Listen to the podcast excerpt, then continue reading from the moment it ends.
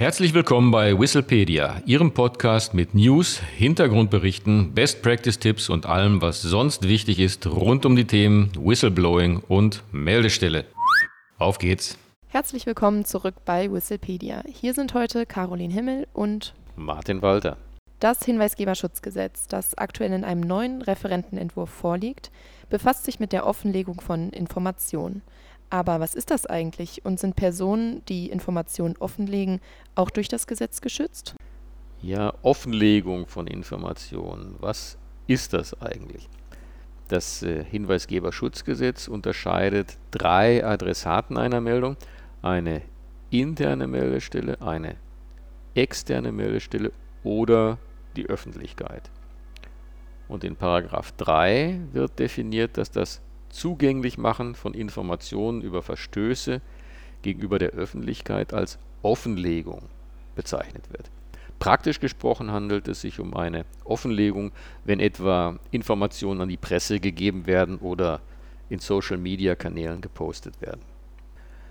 Auch wenn Informationen über Verstöße an die Öffentlichkeit gegeben werden, können die Schutzvoraussetzungen des Hinweisgeberschutzgesetzes erfüllt sein, das ist allerdings nur unter streng definierten Voraussetzungen der Fall. Und diese Voraussetzungen wollen wir uns jetzt mal anschauen. Also wann gilt Hinweisgeberschutz auch dann, wenn man an die Presse geht oder in Social-Media-Kanälen postet.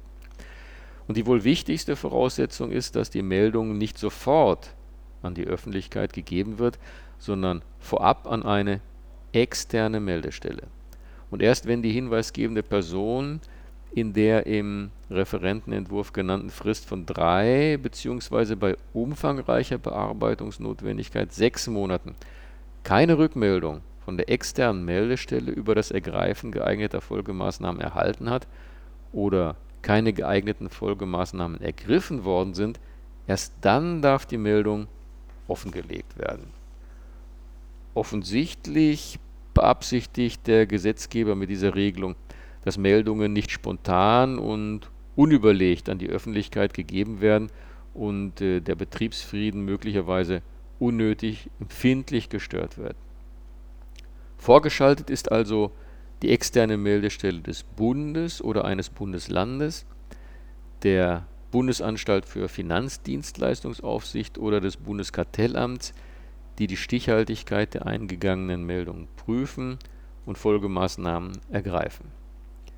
Und, wie gesagt, erst wenn die externe Meldestelle ihren Aufgaben nicht nachkommt, darf die Meldung durch die hinweisgebende Person offengelegt werden. Ansonsten ist sie durch das Hinweisgeberschutzgesetz nicht geschützt. Bemerkenswert ist, ähm, dass es zur Erfüllung der Schutzvoraussetzungen nicht ausreicht, die Meldung vor der Offenlegung an die interne Meldestelle des Unternehmens oder der Dienststelle gegeben zu haben. Vor der Offenlegung soll erst eine neutrale dritte Person eingeschaltet werden, die externe Meldestelle.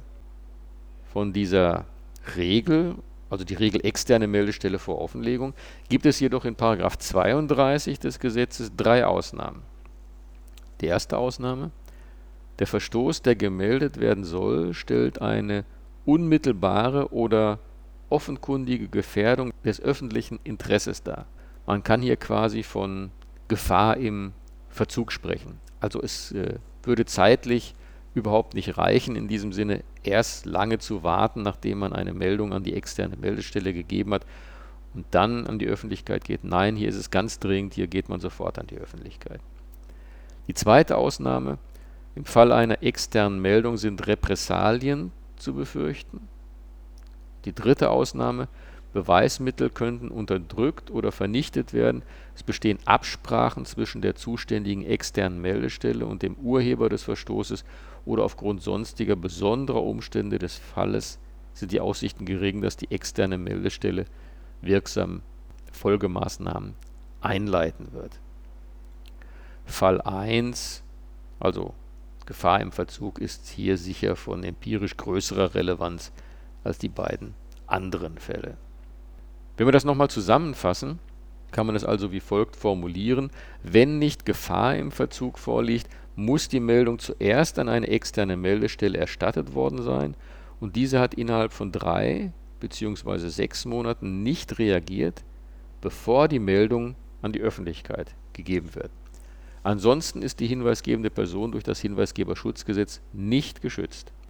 Und abschließend sei noch erwähnt, dass neben dieser speziellen Schutzvoraussetzung für die Offenlegung auch die allgemeinen Schutzvoraussetzungen nach 33 des Hinweisgeberschutzgesetzes erfüllt sein müssen. Erstens die Information der Meldung müssen zutreffend sein oder die hinweisgebende Person dachte zum Zeitpunkt der Hinweisabgabe, dass sie zutreffend sind. Und zweitens die Informationen betreffen Verstöße, die in den Anwendungsbereich des Hinweisgeberschutzgesetzes fallen.